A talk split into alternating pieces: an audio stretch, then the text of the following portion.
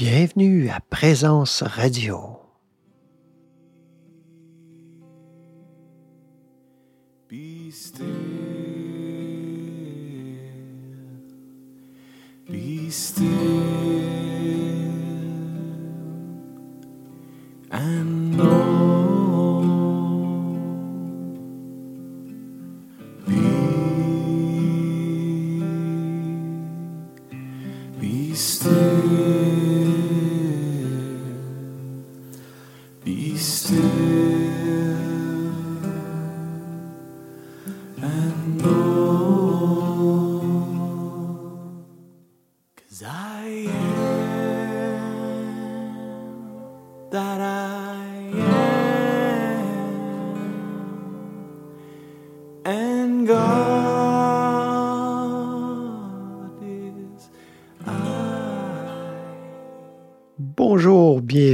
Tous et toutes pour ce quatrième épisode sur le Tantra du Christ euh, qu'on va terminer euh, avec un cinquième épisode la prochaine fois. Là, c'est pas certain que ça va être euh, la semaine suivante.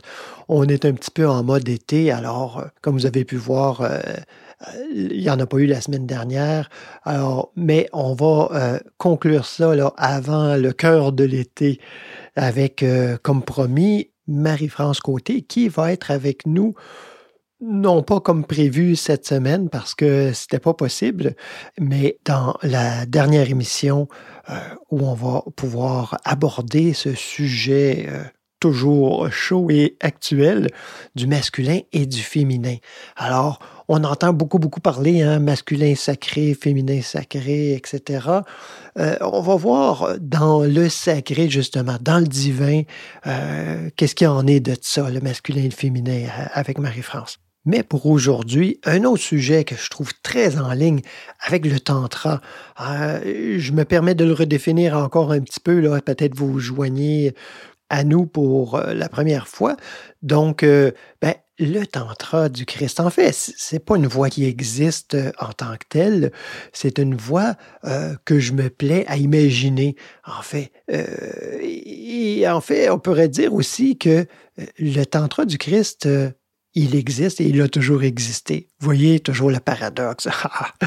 Mais le tantra, c'est cette inclusion, c'est se faire avec le quotidien, c'est euh, la non-peur euh, et le non-rejet de la souffrance euh, et le non-attachement au plaisir.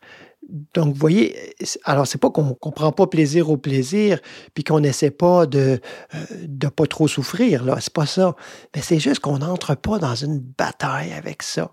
Et euh, on entre plutôt euh, en Dieu. Et il y a tout ce mouvement, évidemment, du silence, ce mouvement de la pratique spirituelle euh, qui, on le souhaite, euh, va pouvoir s'exprimer dans, dans tous les domaines de notre vie, pas euh, juste des petits compartiments là, ici et là où euh, on essaie de, de vivre une certaine spiritualité, mais que, bon, finalement, c'est euh, c'est un petit moment le matin, un petit moment le soir ou un petit moment le dimanche parce qu'on va à, une réunion ou qu'on participe à un rituel quelconque. Justement, aujourd'hui, j'avais envie de parler du rituel. Le rituel, euh, euh, la symbolique, tout ça, ça fait partie de l'imagerie spirituelle et c'est très important. Euh, on, on peut décider de le mettre de côté, mais invariablement, ça va être remplacé par euh, une autre imagerie. Ah, Peut-être une imagerie très, très, très épurée, comme on peut voir dans le zen, par exemple, ou dans d'autres traditions qui ont... euh, ben, par exemple, dans le protestantisme, hein, on a, euh, dans plusieurs branches, on a mis de côté, même rejeté, beaucoup de parts du rituel qui étaient très en vogue et très établi euh, dans, dans l'Église catholique, euh, dans l'Église orthodoxe.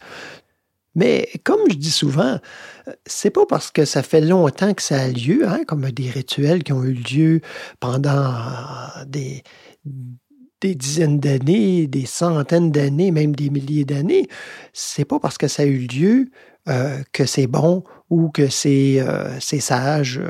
Mais d'un autre côté, je me fais l'avocat du diable. Euh, si on a fait ces rituels qu'on a adopté une certaine symbolique, euh, je me dis que euh, tous ces gens-là qui ont emboîté le pas, c'est pas tous des ignorants ou comme on dit ici au Québec, c'est pas tous des tatas. Hein? on pourrait dire que l'ignorance au sujet du rituel et de- du symbole, de la symbolique de la symbolique, est plus actuelle que passée.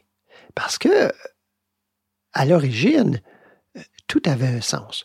Je dis pas que le sens avait du sens, mais il y avait un sens que souvent on a oublié.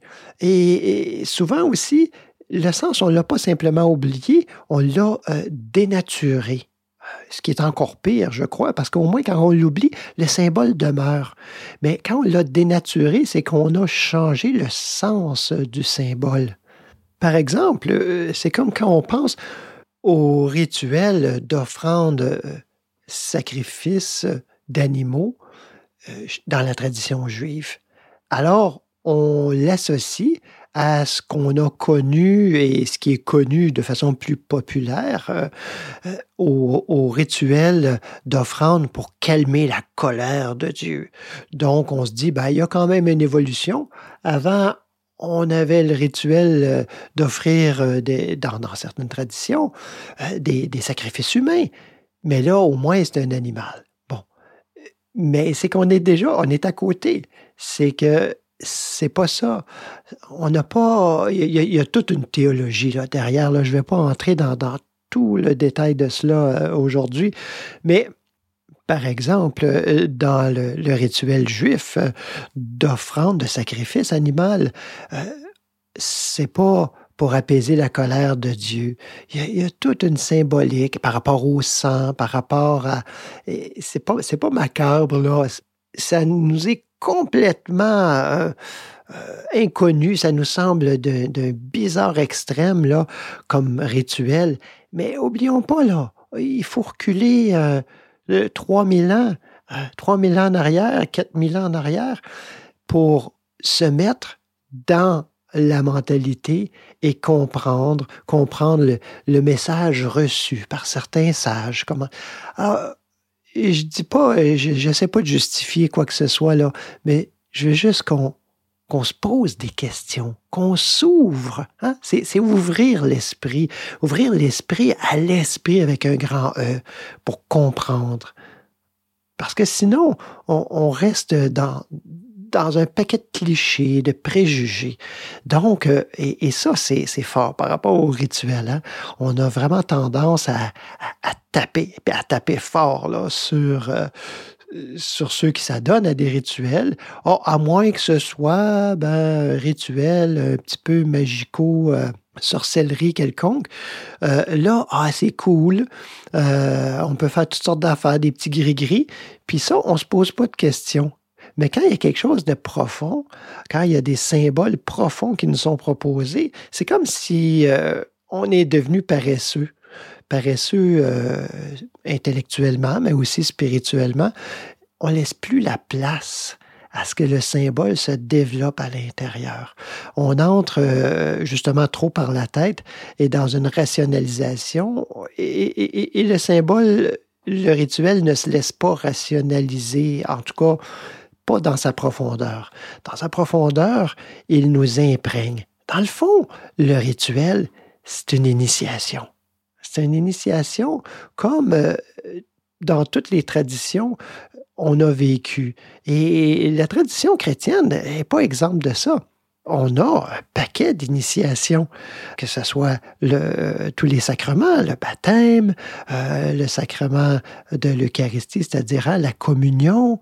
Euh, autrefois, là, c'était pas bing bang comme ça. Ben, en fait, ça me fait penser au bouddhisme, qui est une religion très monastique, où on encourage et on invite euh, tous et toutes à éventuellement euh, devenir moine, hein, c'est-à-dire se consacrer totalement.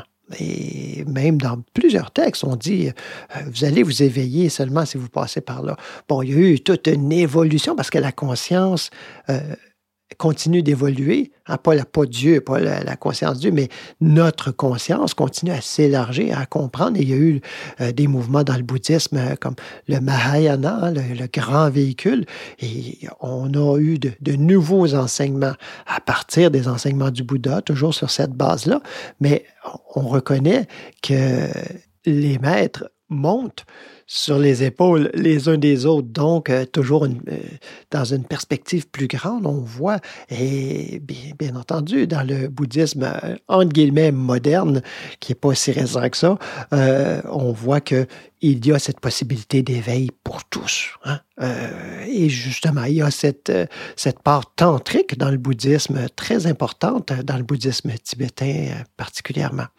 Mais ce que je voulais dire, c'est que ça me fait penser, quand on, on, voulait à l'époque entrer comme moine au tout début, ben, c'était très simple. On disait, ben, écoute, je, je veux entrer dans la sangha, dans la communauté. C'était, ben, pas de problème rase-toi la tête, euh, déshabille-toi, puis mets une robe de moine. Hmm? Et c'est encore comme ça dans certains, euh, certaines écoles de bouddhisme Theravada, le bouddhisme des anciens. Euh, Moi-même, à quelques reprises, j'ai pris les, vœux de moine euh, lors de retraite. Et euh, moi, je disais, au moine en chef, je disais, ben, écoute, je prends les vœux de façon temporaire. Puis là, il me chicanait, puis il me disait, non, non, non, dis pas ça, là. C'est, de toute façon, tout est toujours temporaire. Eux souhaitaient bien que je, que je demeure dans, dans la communauté par la suite. Mais le parallèle est que euh, au tout début du christianisme aussi, hein, on voulait se faire baptiser, euh, c'était euh, envoyé dans la rivière euh, tout de suite. Il n'y a pas, t'as rien d'autre à savoir là. Tandis qu'aujourd'hui, on voit, bon, je ne sais pas si c'est une évolution à ce sujet, mais bon, on peut se questionner. Où il y a, pour les adultes qui veulent se faire baptiser, il y a tout un cheminement. Alors, on sait dans, entre guillemets, dans quoi on s'embarque. Je pense que c'est pas fou. Mais par la suite, euh, même si on pouvait recevoir le baptême de façon euh, rapide, Ensuite, il y avait euh, toute une initiation et des initiations, hein, dont celui de la première communion et même la prière du Notre Père. En tout cas, j'ai déjà lu quelque part qu'on ne donnait pas cette prière-là d'emblée à tout le monde. C'était OK. Quand, tu es rendu là, hein, il y avait, en tout cas dans certains mouvements, il y avait cette façon de faire plus initiatique. Hein, C'est-à-dire que euh, doit, il doit y avoir une progression, il doit y avoir quelque chose, une compréhension, une maturation intérieure. OK, on passe à l'autre étape, on passe à l'autre étape. Et là, ça nous permet de mieux digérer. Aujourd'hui, à l'ère de l'Internet, tout est, disponible là. Hein, on veut, on s'intéresse à, une science, on s'intéresse à une euh, spiritualité, à une religion. On, peut voir euh, du début à la fin euh, tout ce qui en est, même euh, dans certaines traditions, euh, entre autres les traditions tibétaines, des rituels secrets, des, rituels cachés autrefois, et, et, pour la simple raison que il n'y a rien de dangereux là-dedans, mais c'est juste que ça se doit d'être reçu reçu par quelqu'un qui le comprend, qui l'incarne. Et donc, ça dilue, hein? ça, ça, dilue un petit peu quand on passe à travers euh, tous ces rituels-là d'une façon intellectuelle et que, ben, en fait, il n'y a pas d'initiation à ce moment-là.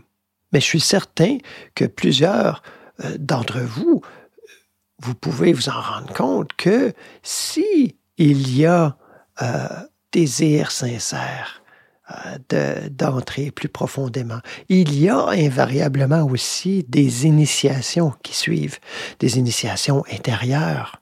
Et c'est, plusieurs vont dire, c'est ça le plus important, c'est l'initiation intérieure, c'est être, euh, on pourrait dire, ordonné par l'Esprit, par l'Esprit Saint lui-même.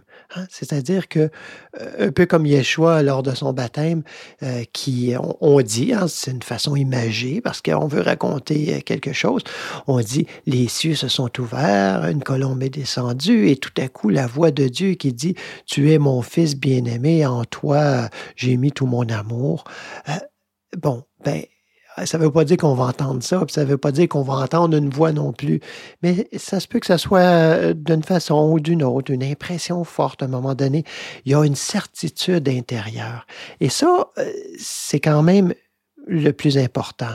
Mais ça ne nous empêche pas de, de chercher euh, cette reconnaissance par nos pères extérieurs, une, initiation, on pourrait dire, extérieure aussi, qui va venir, euh, ben, pour certains, confirmer, pour d'autres, euh, comme englober, venir fermer la boucle. Hein? L'initiation, le rituel, revêt un sens profond qui nous est souvent, au niveau intellectuel, caché. Il est assurément en partie caché. On peut le comprendre en partie. Hein? En fait, c'est la voie spirituelle. Ça n'en est pas séparé. Donc, on comprend en partie, mais il y a une partie euh, à un certain niveau où on doit laisser cette compréhension-là. Elle nous a aidés, elle nous a aiguillés, euh, mis dans la bonne direction, puis ensuite, il y a un abandon. On doit faire confiance. Et c'est dans cette confiance-là, l'esprit, bon, hein, comme on, on, dit dans un langage plus commun, l'esprit descend. Dans le fond, moi je dirais plutôt que l'esprit surgit.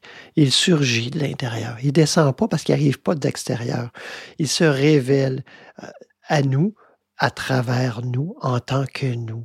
C'est notre vraie nature. C'est la vie elle-même. Du moment que je peux dire que je suis, il y a déjà une part de reconnaissance. Et ça, c'est très mystique, de reconnaître que je suis. Seulement. Rien d'autre. Pas je suis comme ceci, je suis comme cela, je suis un homme, je suis une femme, on va le voir dans la prochaine émission. Non, juste je suis. C'est éminemment mystique. il peut y avoir une grande initiation à partir de là, euh, un grand soulagement, euh, une grande paix intérieure. Mais est-ce que c'est suffisant? Ben, certains et la plupart vont dire oui, mais on a besoin, en tant qu'être humain aussi, de se réunir. Le, rituel permet ça. Le rituel permet euh, de se rencontrer.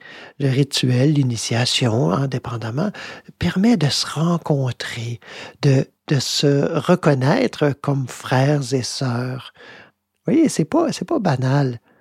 J'aurais pu aujourd'hui, puis j'avoue que j'y aurais pris plaisir, euh, c'est certain, euh, à entrer dans la, symbolique de différentes parties, par exemple, de la divine liturgie hein, qu'on appelle la messe, eh bien, je pense que ça, dépasse largement le cadre de, cette émission.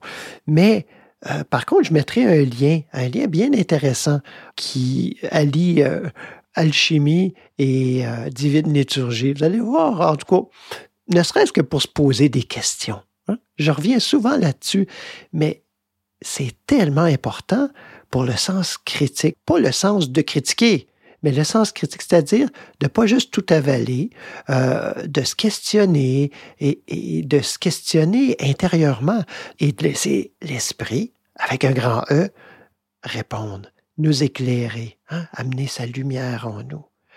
Et je vais aussi mettre euh, un autre lien dans la description du podcast, euh, un lien sur le Bible Project.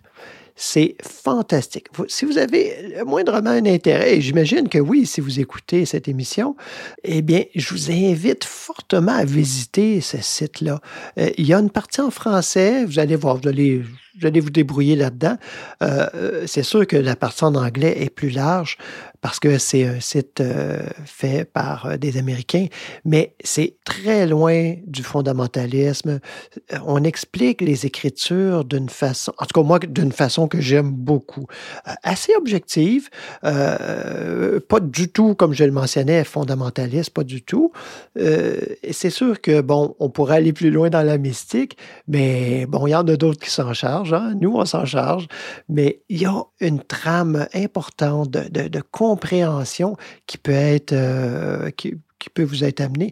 Il y a plusieurs euh, façons euh, qui sont proposées dans, ce site-là, soit par des petites vidéos qui sont condensées, par exemple, d'un livre de, de, la Bible en particulier, et on, c'est comme ça nous donne un aperçu, mais, plus qu'un aperçu, un peu euh, la saveur de ce livre-là, et d'une façon euh, vraiment, vraiment brillante. Euh, celui Tim Mackey, qui, qui était pasteur, je ne sais pas s'il est encore, mais un grand érudit, mais excellent vulgarisateur euh, qui est adorable et qui est vraiment agréable à entendre, avec plein d'anecdotes euh, très contemporaines. En fait, c'est comme des paraboles contemporaines pour ceux qui comprennent l'anglais, parce que, bon, évidemment, ces entretiens ne sont pas traduits en français. Mais il y a plusieurs choses sur le site qui sont aussi en français. Donc, euh, ben, je vous invite à visiter ça. Je vous propose maintenant une pause musicale avec un très beau chant euh, que certains trouveront peut-être un petit peu trop traditionnel, mais c'est un chant cistercien. C'est d'une beauté et une profondeur. Je vous parlais hein, du, rituel, puis euh, euh, de la tradition, évidemment, parce que ça nous vient d'une certaine tradition. Alors, vous allez voir dans ce chant-là, on peut entendre la tradition, la profondeur. Bonne écoute.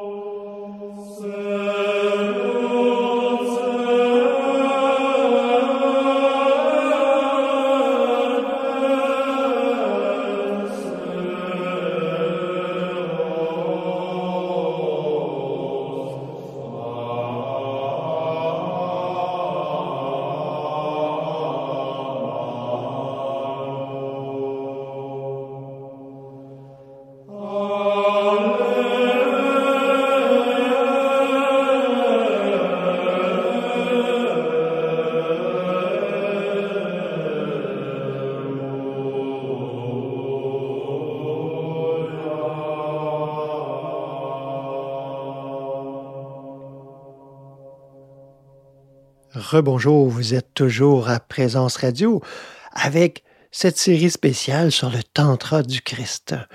Alors, dans la première partie, je vous parlais de, ben, du rituel, euh, de l'importance du rituel, et peut-être que euh, vous vous posez des questions, euh, parce que je vous encourage à vous poser des questions, à dire, ben, coudon, est-ce qu'il est en train de nous encourager à, aller, euh, à aller à toutes sortes de, rencontres euh, spirituelles, que ce soit la messe euh, plus traditionnelle ou de rentrer chez les francs-maçons, avec tous ces symboles, etc.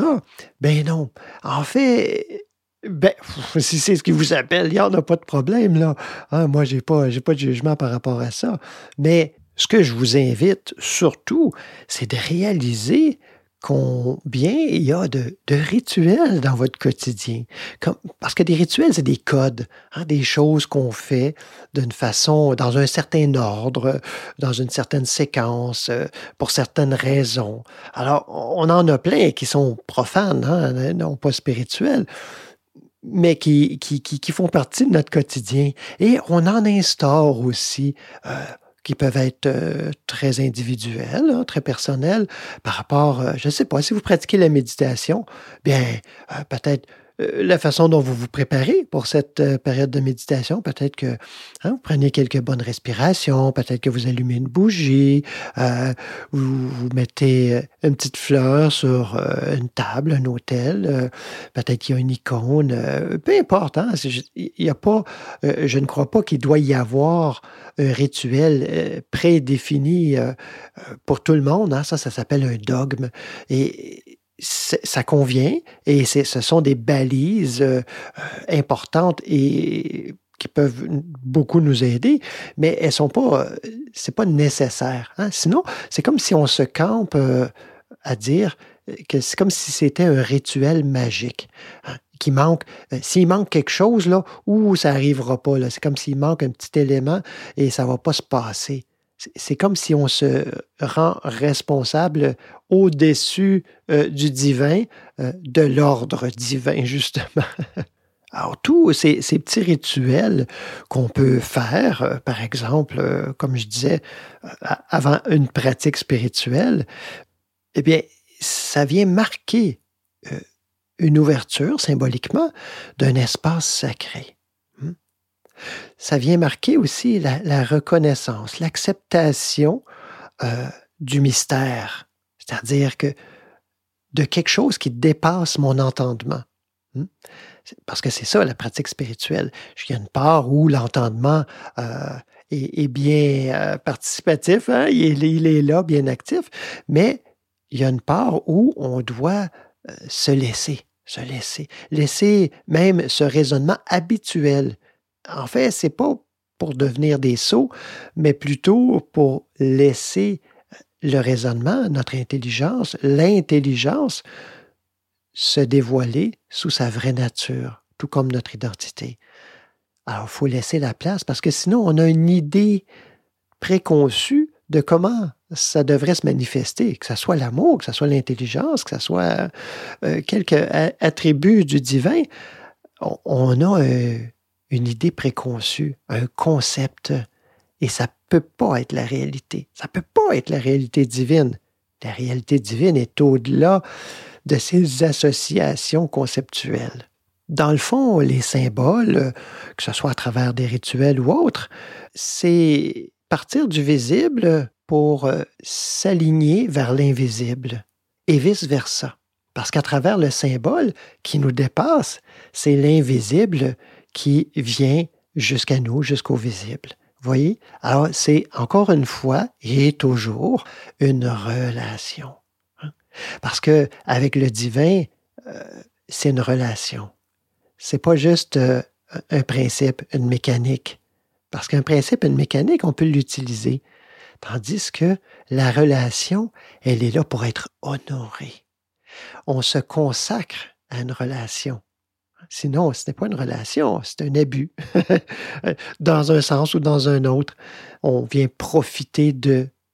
On est là pour prendre. On voyait euh, euh, à notre dernière rencontre l'amour dans tous ses états, hein, l'amour qui prend, cet éros immature Parce que l'éros mature, oh là là, alors on entre dans le, cantique des cantiques, là, c'est, c'est la haute mystique euh, qui, euh, comme je le mentionnais, euh, dépasse euh, tout type d'amour euh, pour certains mystiques.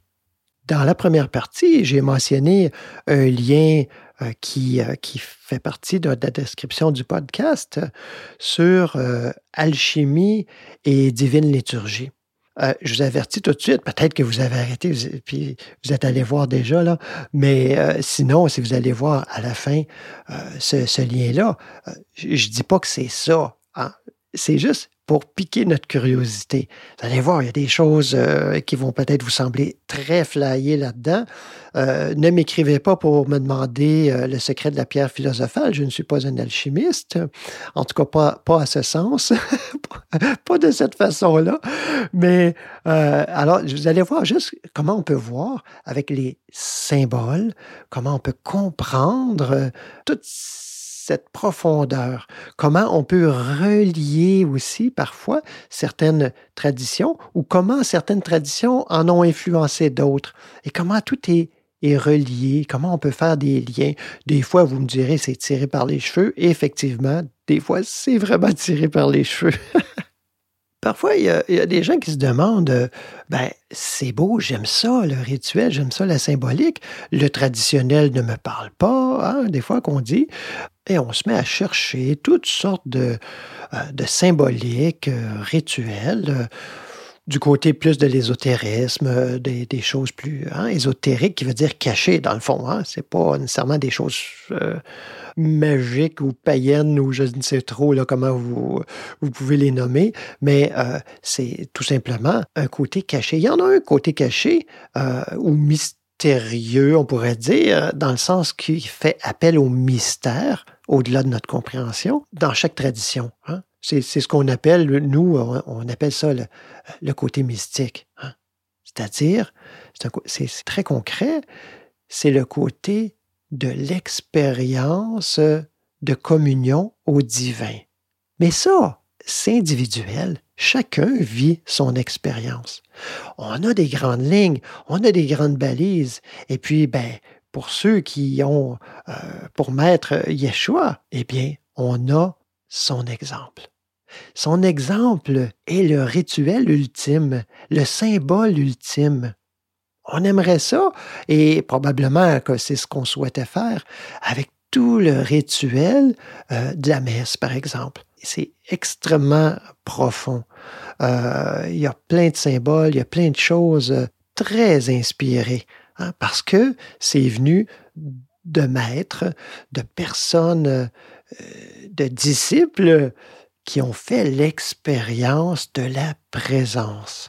Présence du divin, mais comment est-ce qu'ils l'ont fait? Eh bien, on n'a qu'à se référer aux Écritures. Hein? C'est assez simple. Et, loin de moi l'idée fondamentaliste que tout se retrouve dans, euh, dans l'Écriture. Puis si c'est pas dans l'Écriture, c'est parce que c'est pas vrai, là, pas dans ce sens-là. Mais de laisser l'Écriture parler. Pour aujourd'hui, on a Yeshua qui dit Je suis le chemin, la vérité et la vie. Nul ne vient au Père que par moi c'est très euh, interpellant. Ça peut être vu d'une façon euh, très littérale, mais ça peut être vu d'une façon, euh, ben, pas vu, mais vécu d'une façon très mystique aussi. Je suis le chemin, la vérité, la vie. Il faut toujours discerner dans les Écritures euh, où c'est Yeshua, l'homme, le, maître, qui parle, ou quand on a mis les paroles euh, absolues du Christ dans la bouche de Yeshua. Mais à plusieurs moments, c'est impossible de discerner parce qu'ils ne font qu'un. Enfin, ils ne font toujours qu'un, mais de la façon dont ça a été entendu et rapporté par les disciples qui ont écrit ces, évangiles et ces lettres, eux n'ont pas toujours perçu cette complète unité. Hein. J'ai l'impression. Peut-être je me trompe, mais gardons notre, notre œil, notre oreille critique et essayons de voir le fond, sans, sans tomber dans une analyse euh, euh, littérale, euh, philosophique ou quoi que ce soit. Alors, Je suis la voie ou le chemin, la vérité et la vie. Alors là, c'est Yeshua, le Christ, le un, qui nomme ça. Il nous parle à plusieurs niveaux. Il nous dit, c'est ce je suis qui est le chemin, la vérité, la vie. Ben, la vie, on peut le voir facilement. On peut sentir facilement que c'est ce je suis au milieu de moi qui est la vie. ça, il a personne qui peut euh, s'obstiner là-dessus. Je suis le chemin. On se rend compte, plus on s'y adonne, à revenir à cette présence d'être, à cette êtreté, hein, on dit en anglais beingness, à y revenir, à y revenir, sans laisser d'autres étiquettes venir s'accoler, comme je le mentionnais dans la première partie. On laisse ça venir et on commence à comprendre que c'est le chemin. Parce que on peut suivre un chemin extérieur, on peut chercher à gauche, à droite, on peut suivre l'exemple de d'autres gens qui sont sur la voie et qui ont marché un bon bout, mais invariablement, ces enseignants, enseignantes, maîtres, peu importe comment vous les appelez, si ce sont de vrais, ils vont vous inviter à vous retourner vers l'intérieur, vers l'être, vers votre propre expérience. On est l'expert de notre expérience. C'est pas quelqu'un à l'extérieur qui est l'expert, là. Et à partir de là, plus on va s'y adonner encore et encore et encore, plus on se rend compte que là est la vérité. Alors, vous voyez, ça, c'est une façon très mystique euh, d'interpréter cette parole. Je suis le chemin, la vérité, la vie. Et puis là, ben, on reste là-dessus, on oublie l'autre phrase qui dit Mais nul ne vient au Père que par moi. Oh, OK. Alors, on parle de qui, là? Ben, on parle encore une fois de ce Yeshua Christ, ce un, ce Dieu qui s'est offert lui-même, qui est venu par l'incarnation pour nous rappeler ce que les mystiques nous ont rappelé d'une façon très claire. Dieu s'est fait homme pour que l'homme devienne Dieu. Il fallait le pont, il fallait le chemin. Voyez, nul ne vient au Père que par moi. Alors, nul ne peut accéder à cette transcendance, cette euh, inconnaissance qu'est le divin, qu'est le Père, hein, si on ne passe pas par l'individualité. Et dans ce cas-ci, l'individualité du maître, maître suprême pour, pour, tous ceux qui sont disciples du Christ.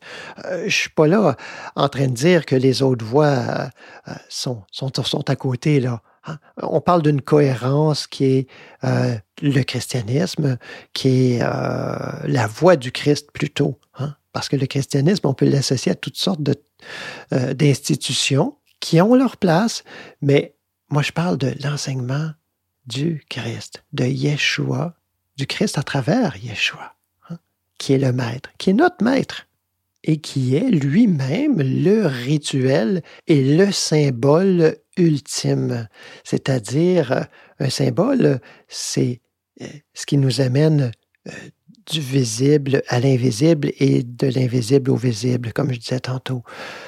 Vous voyez, dans l'enseignement du Christ, on a euh, trois modes de compréhension, c'est-à-dire le Père, le Fils et l'Esprit Saint, qu'on appelle la Trinité. Hein.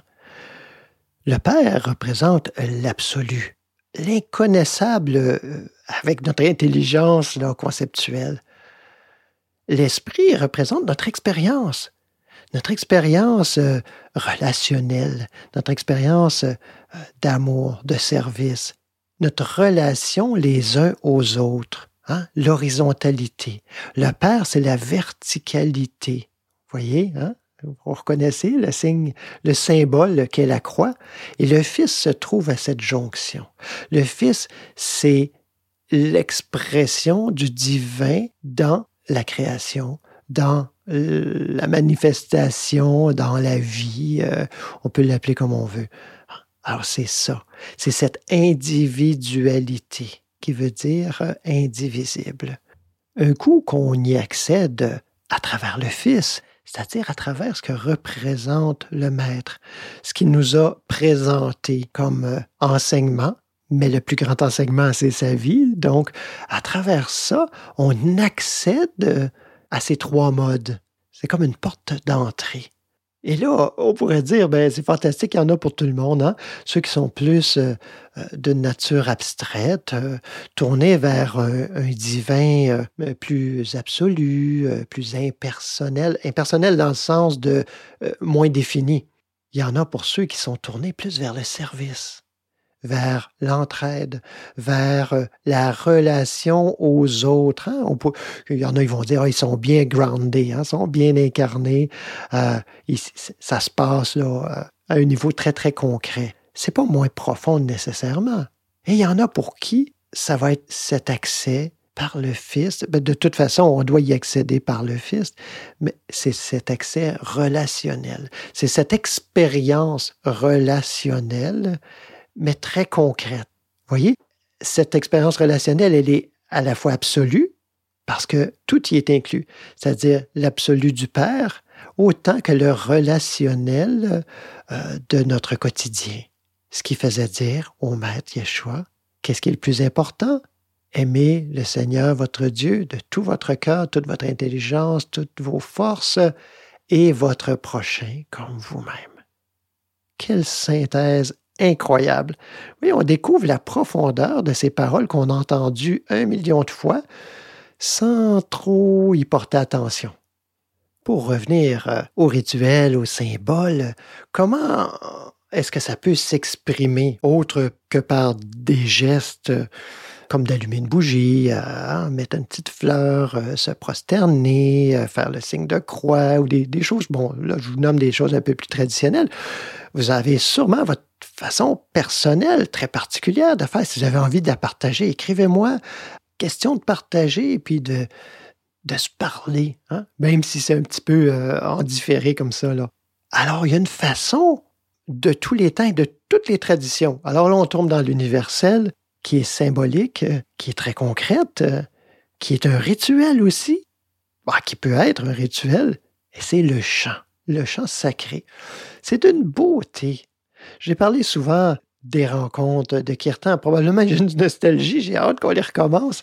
Des, des kirtans, c'est-à-dire des soirées de chants sacrés, un peu euh, comme dans la tradition de l'Inde, mais où on fait des chants de toutes les traditions. Et on se recueille.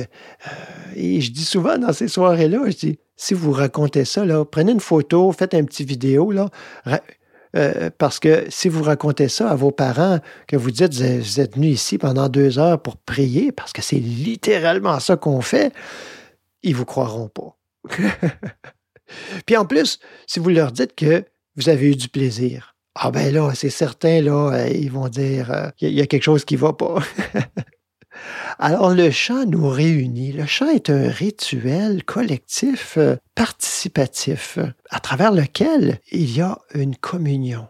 Une communion des voix, bien sûr, euh, mais une communion d'âme. C'est-à-dire qu'on se tourne tous ensemble vers l'essentiel pour communiquer, pour entrer en communication, mais aussi pour écouter. Ce qui est particulier dans les chants sacrés, c'est que euh, généralement, il y a beaucoup de répétitions. On va répéter les mêmes, les mêmes mots, les mêmes mélodies euh, assez longuement. hein. Euh, là, c'est sûr, dans le cadre du podcast, je mets rarement des chants plus longs, mais c'est arrivé, hein, les chants du noble chemin que vous avez pu entendre, c'est des chants de 10, 15 minutes. Alors, on a le temps d'entrer dedans. On entend, on écoute, et puis là, on entre, et puis là, on se familiarise. Et jusqu'au point, vous allez trouver ça paradoxal, jusqu'au point où euh, on se dit quasiment intérieurement, bon, OK, c'est assez, là, je l'ai assez entendu. c'est comme... Et c'est là qu'il faut continuer. C'est là que l'expérience est sur le point euh, de s'approfondir. Je ne dirais pas qu'elle va commencer parce qu'elle est déjà là établie, mais qu'elle va s'approfondir. C'est-à-dire que on arrête d'y investir euh, du personnel dedans avec une intention, avec euh, une attente ou quoi que ce soit. Et que là, tout d'un coup, on dit, bon, ben, tout le monde chante, je vais continuer à chanter, et qu'on on fait juste répéter comme ça, intérieurement ou extérieurement avec la voix, et puis que tout à coup, euh, on accède à cet espace, parfois, pas toujours, mais de cet espace de transcendance.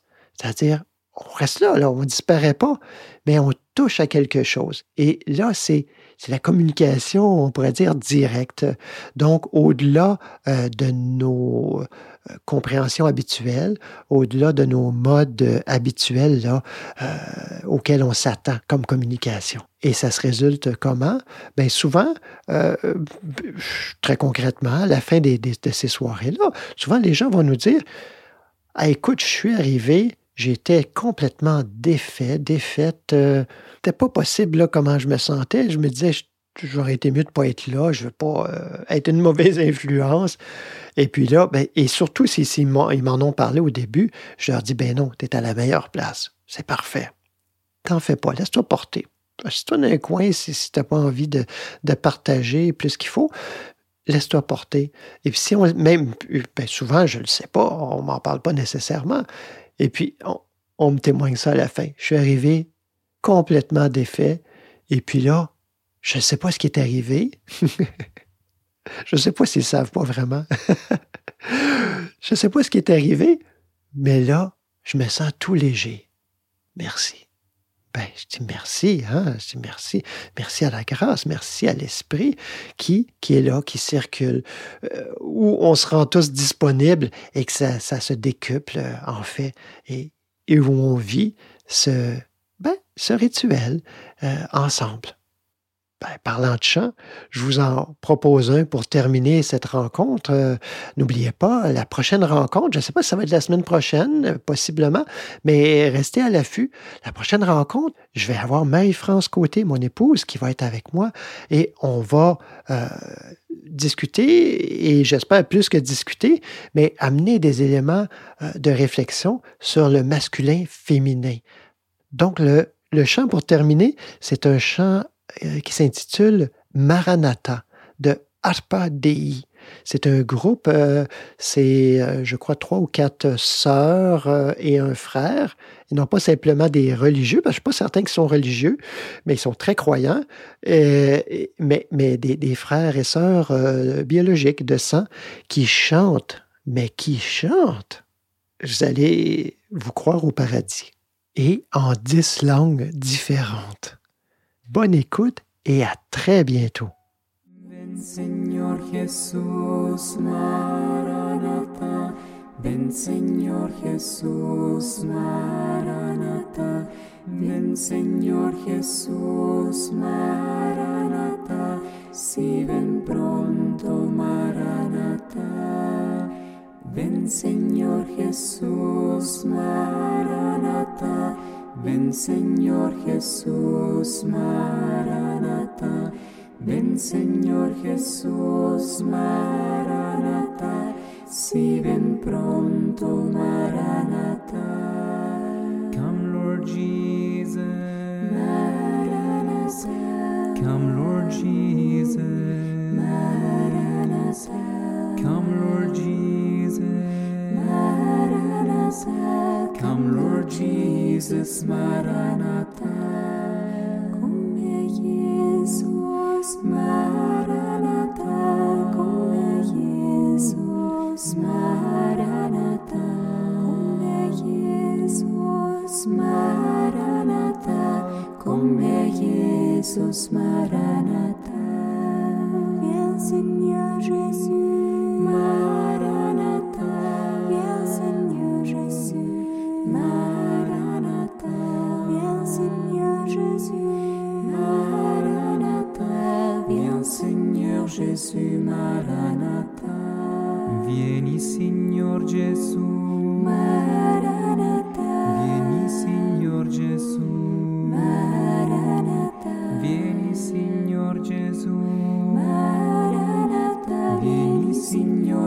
consumará.